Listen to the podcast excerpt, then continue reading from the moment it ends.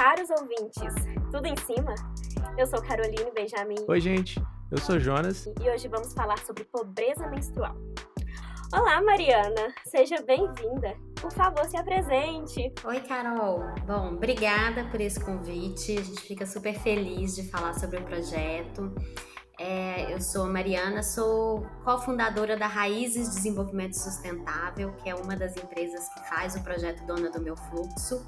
Sou mineira, tenho 39 anos, sou da área do turismo, tenho um doutorado em psicossociologia de comunidades e ecologia social e trabalho aí nessa área social há 15 anos, né, que é o tempo que a gente tem Raízes, que é um negócio social que trabalha para empoderar mulheres com turismo, artesanato, gastronomia, agroecologia. E a gente, né, Começou esse projeto Dona do Meu Fluxo junto com a Corui, porque a Corui doa coletores menstruais e a Raízes trabalha com empoderamento de mulheres. Aí a gente juntou essas duas coisas para criar o projeto.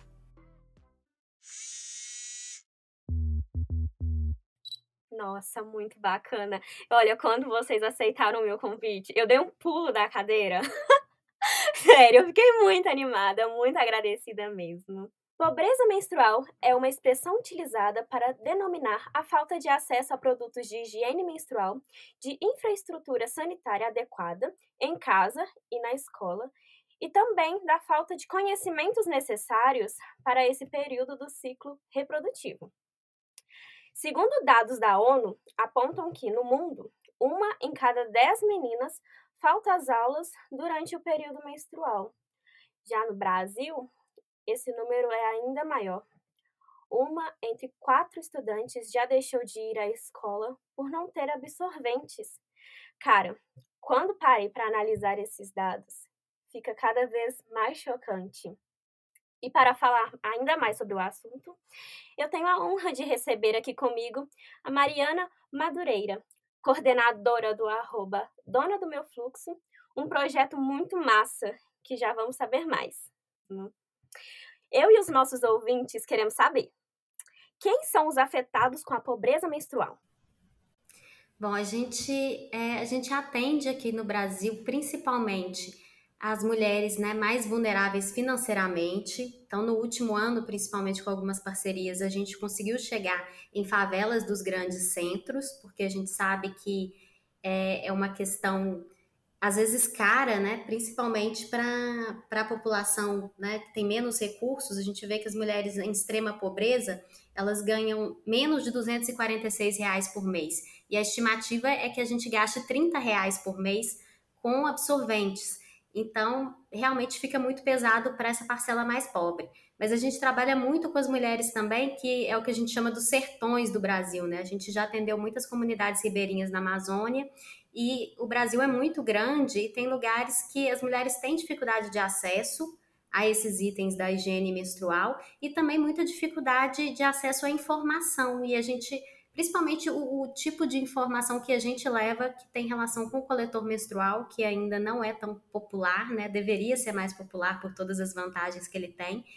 E em relação também a questões da questões das mulheres, né? A gente fala muito sobre aceitação do próprio corpo, sobre padrões de beleza, sobre questões da saúde feminina, a gente fala sobre redes de apoio, sobre sororidade, a gente leva uma série de temas nesses workshops que a gente acha que são muito relevantes, né, muito complementares ao coletor que é doado. Verdade. Um ponto que você comentou sobre autoestima, sobre toda essa coisa, me, veio, me fez pensar na internet, no, no, boom de informações que a gente tem quando a gente abre a tela do Instagram, quando a gente abre e vê corpos, quando a gente abre e vê padrões.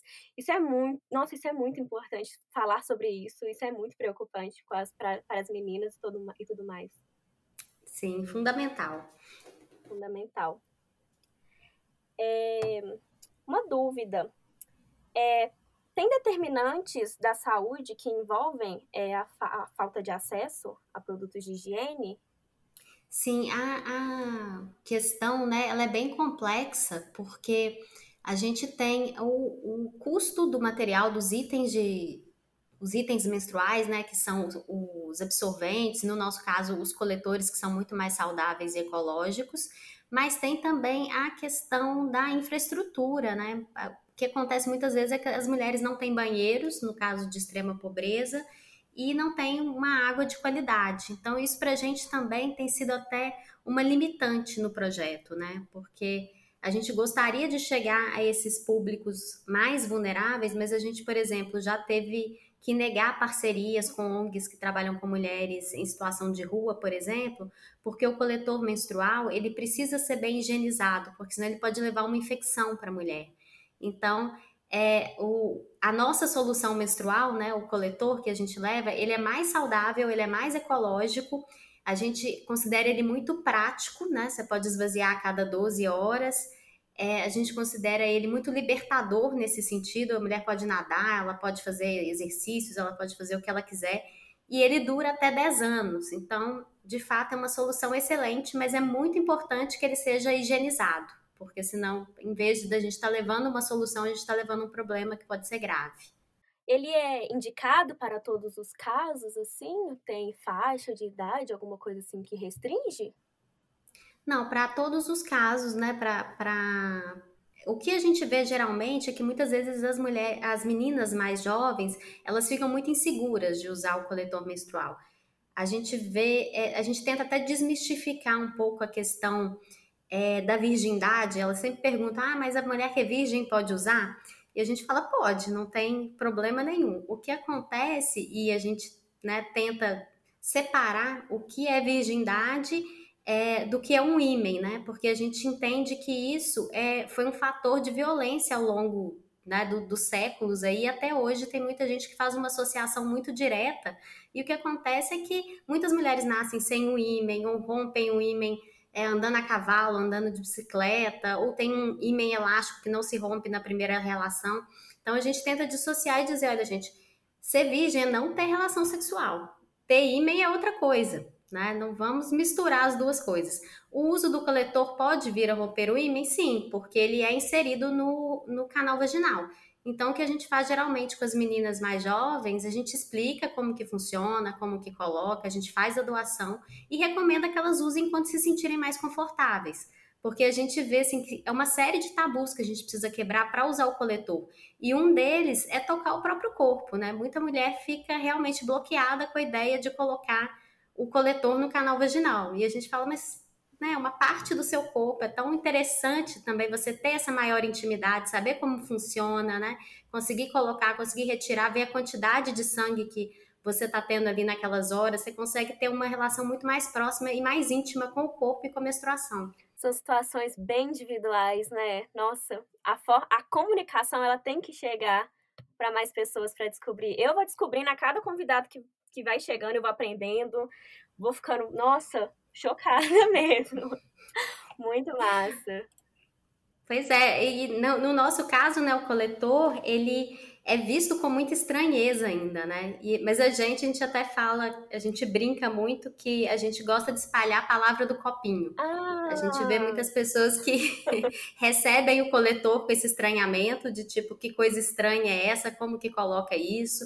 E com uma série de dúvidas e questões, se isso machuca, se isso é, se vai vazar, se não vai.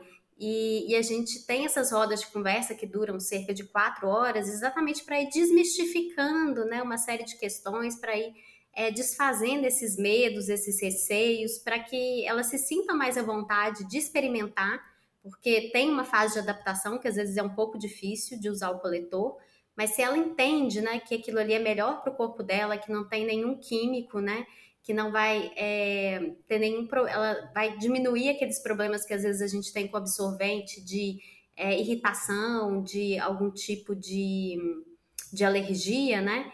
E que ela vai poder usar aquele mesmo copinho, né? Só lavando, só higienizando, né? Entre um ciclo e outro, fervendo, passando um álcool 70, ela pode usar o coletor por até 10 anos. Então a gente tem uma estimativa de que ela vai deixar de julgar no, na natureza 2 mil absorventes e ela vai deixar de gastar R$ 3.600. Então, realmente é muito econômico e ecológico. Nossa, muito bom para o meio ambiente. Essas rodas de conversa que você comentou, elas acontecem onde? A gente geralmente tem parceiros que ajudam a mobilizar e aí eles acabam nos apoiando na escolha do lugar. Muitas vezes é uma escola municipal, às vezes é sede de uma associação comunitária, a gente já fez na Câmara de Vereadores. São espaços comunitários, espaços né, emprestados, assim, cedidos por algum parceiro. Nossa, massa. Vou procurar saber mais. É, uma situação que já me ocorreu foi de estar na escola e ter vergonha de pedir ajuda naquele momento, sabe? É de pensar que é um assunto para guardar para mim apenas. E poxa, não deveria né, ter esse receio, esse tabu para falar sobre um assunto tão singelo. É, Mari, você acha que existe um jeito de melhorar essa situação que muitas pessoas também provavelmente passam ou já passaram? Sim, a gente. Exatamente, um, um dos objetivos é a gente mudar alguns preconceitos, alguns tabus que existem. Eu acho que o primeiro deles é que a menstruação é ruim, né? A gente sempre trata isso, ah, eu tô naqueles dias, né? Existe um, um tratamento pejorativo para menstruação e a gente tenta desmistificar isso um pouco e talvez ressignificar como algo saudável, né? As mulheres aí que estão é, entre a menarca, que acontece a partir dos 12 anos, né? Ser, é por volta dos 12, né? Às vezes mais cedo, às vezes mais tarde, até a menopausa, que é por volta dos 50, é, todo mundo que tem um útero vai menstruar, né? A não ser em casos específicos, mas o mais saudável é que você menstrue, então não, não tem nada de ruim, né? Isso significa que tá tudo certo com o seu corpo. E outra questão é a questão de que a menstruação atrapalha, então é sempre visto como algo que te impede de fazer alguma coisa que você gosta. Então a gente vê também essa, essa, esse projeto, né? A gente fala ser dona do próprio fluxo, muito como essa possibilidade também de escolha, de ter o, o coletor como uma possibilidade de, estar tá confortável nesse momento, né? E poder de fato fazer to, todas as coisas que você faz, né? Em outras situações e principalmente para meninas e mulheres que deixam de ir à escola, ou que deixam de trabalhar, ou que deixam de participar de algum evento, alguma coisa por conta da menstruação, a gente vê que isso pode ser ressignificado, né? Isso deixa de ser um impedimento. A gente viu, por exemplo, no Pará, muitas mulheres que falaram que não podiam entrar na água, porque diz que a menstruação atrai o boto. E o coletor veio como uma coisa maravilhosa, porque é, a gente, né, fora desse contexto amazônico, a gente traz também como uma grande vantagem que não atrai os cachorros, porque mulher menstruada tem esse problema, o cachorro sente o cheiro e vai atrás, né?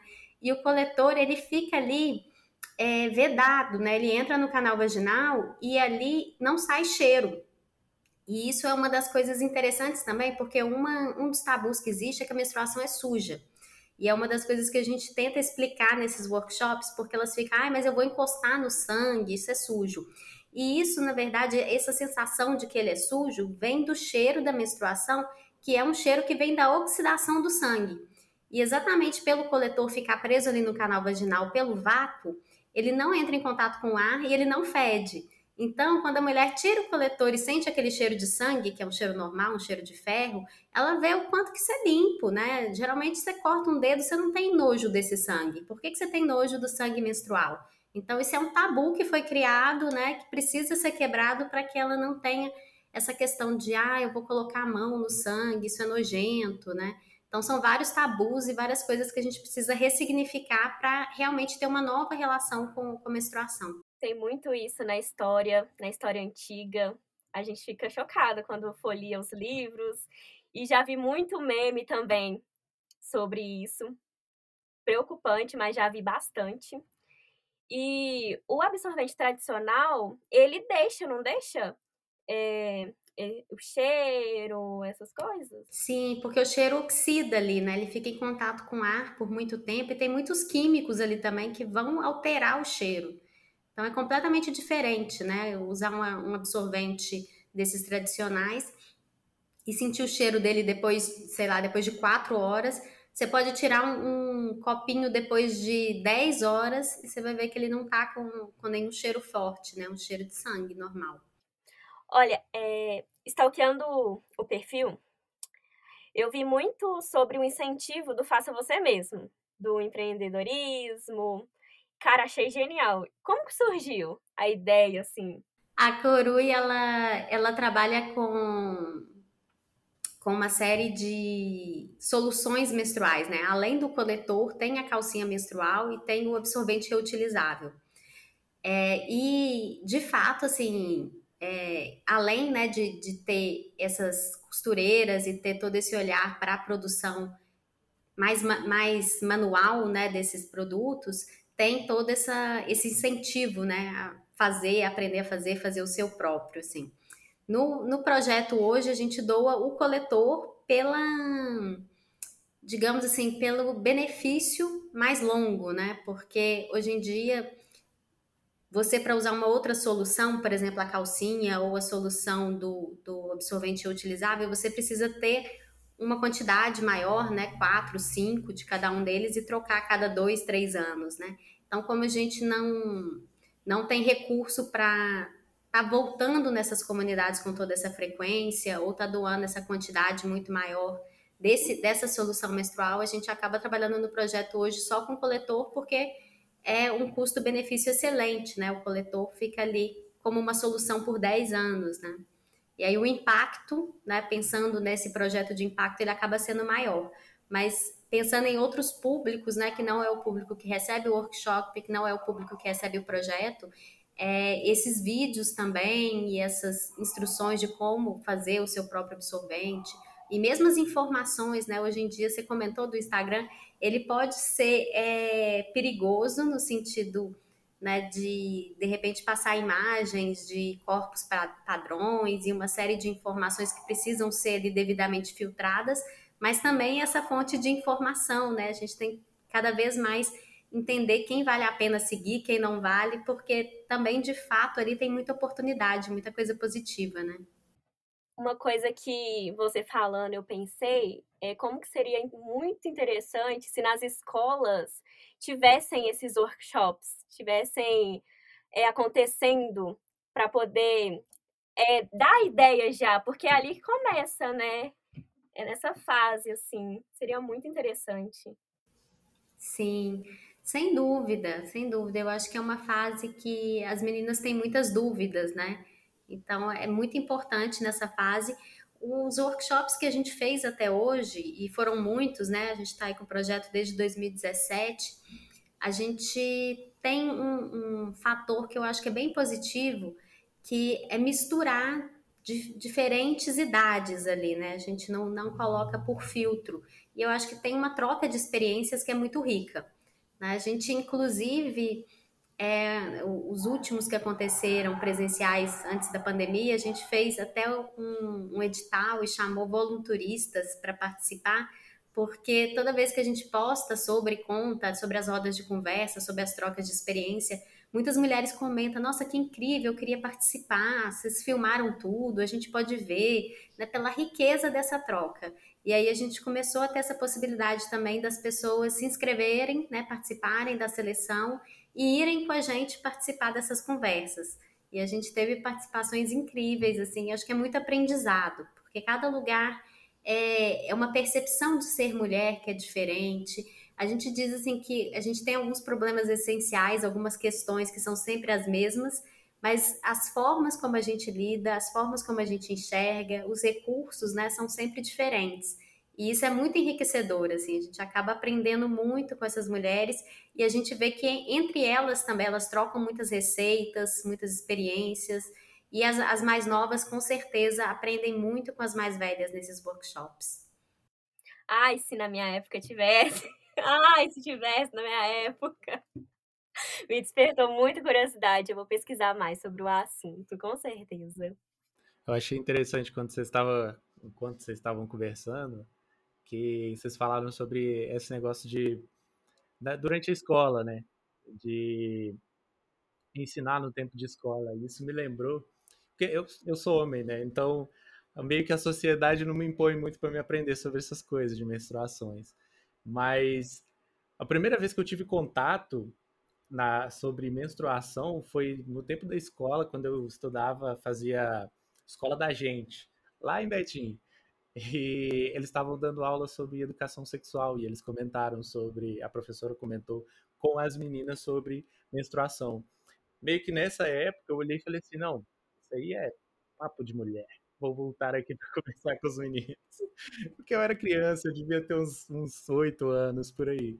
Mas o que é interessante de eu ter lembrado disso é que talvez essa toda essa questão de essa pobreza menstrual, que é o nome do nosso episódio, é uma questão que a gente pode mudar desde pequeno, né?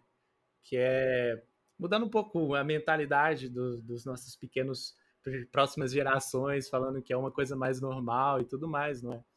É uma questão cultural. Sim, com certeza. E na verdade, assim, a gente vê que esse tema ganhou é, um pouco de espaço agora. As pessoas estão discutindo mais, inclusive está surgindo legislação para isso, né? Em vários municípios eles estão começando a distribuir absorvente e as escolas estão começando a se preocupar de falar sobre isso, né? E a gente vê que talvez, né, muito, eu vejo muitas pessoas é, atribuindo isso, e eu concordo que isso é um pouco do machismo estrutural, porque como é uma pauta da mulher, ela ficou sempre em segundo plano, né? E a gente tem aí no SUS há muitos anos, por exemplo, a distribuição gratuita de camisinha para poder evitar doenças venéreas, e a gente tem uma questão de saúde que é grave, que é a pobreza menstrual. A gente tem mulheres aí que, de repente, a gente tem muita infecção por conta do, de uso de produtos inadequados. Isso nunca foi olhado como um problema né, de saúde pública.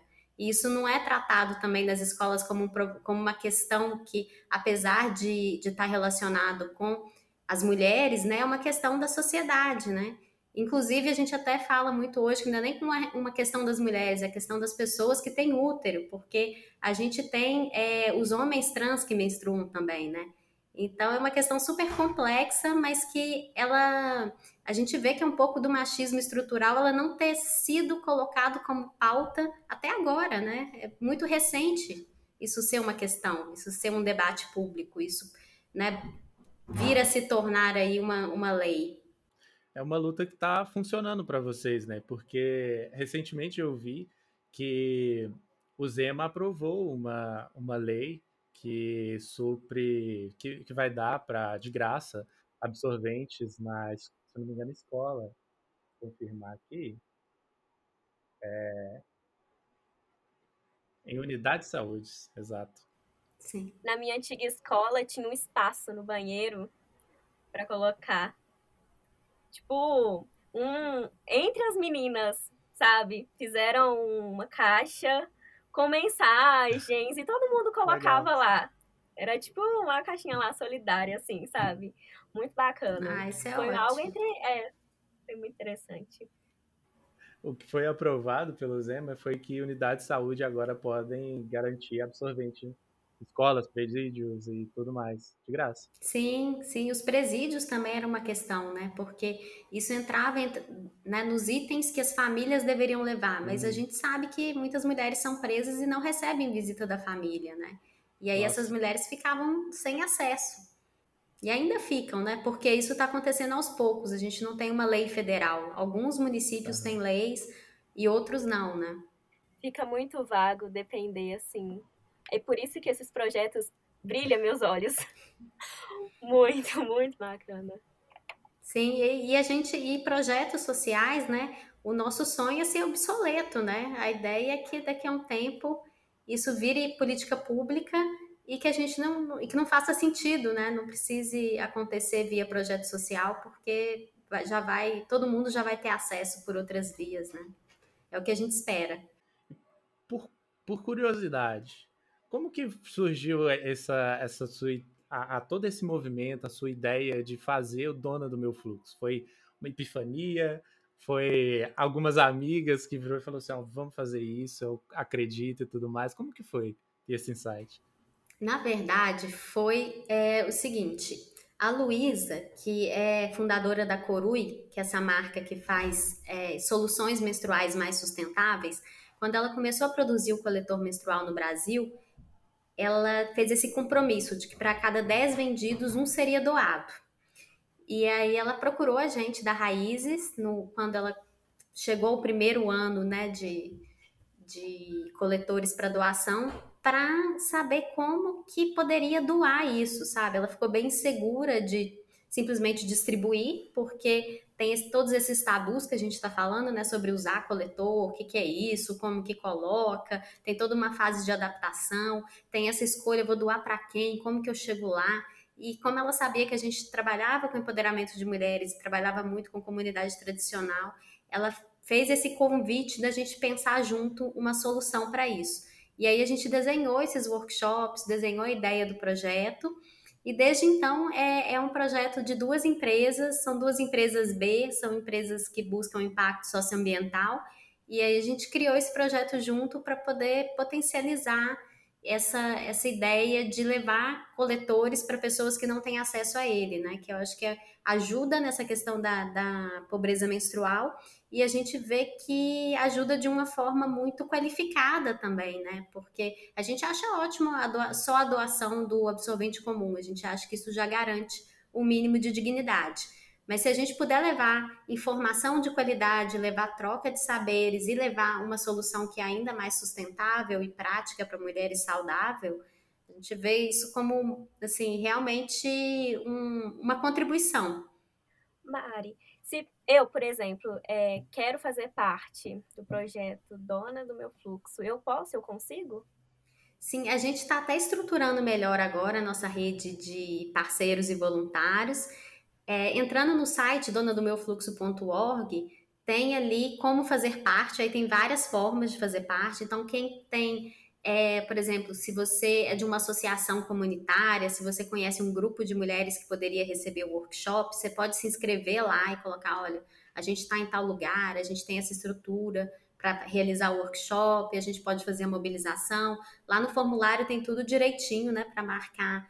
É, as, as, formas de parceria que você vê como possível, e tem um outro que é para aquelas que são voluntárias. Então, a gente tem hoje, né, a gente tem algumas voluntárias que trabalham internamente na parte de comunicação, a gente tem as voluntárias que vão para os workshops, e a gente está estruturando isso para receber novas, mas a gente já tem mais de 20 voluntárias. Tá indo daqui, tá indo daqui, já pulo para lá para conferir. Então se inscreve lá, vem ser voluntária do Dono do Meu Fluxo.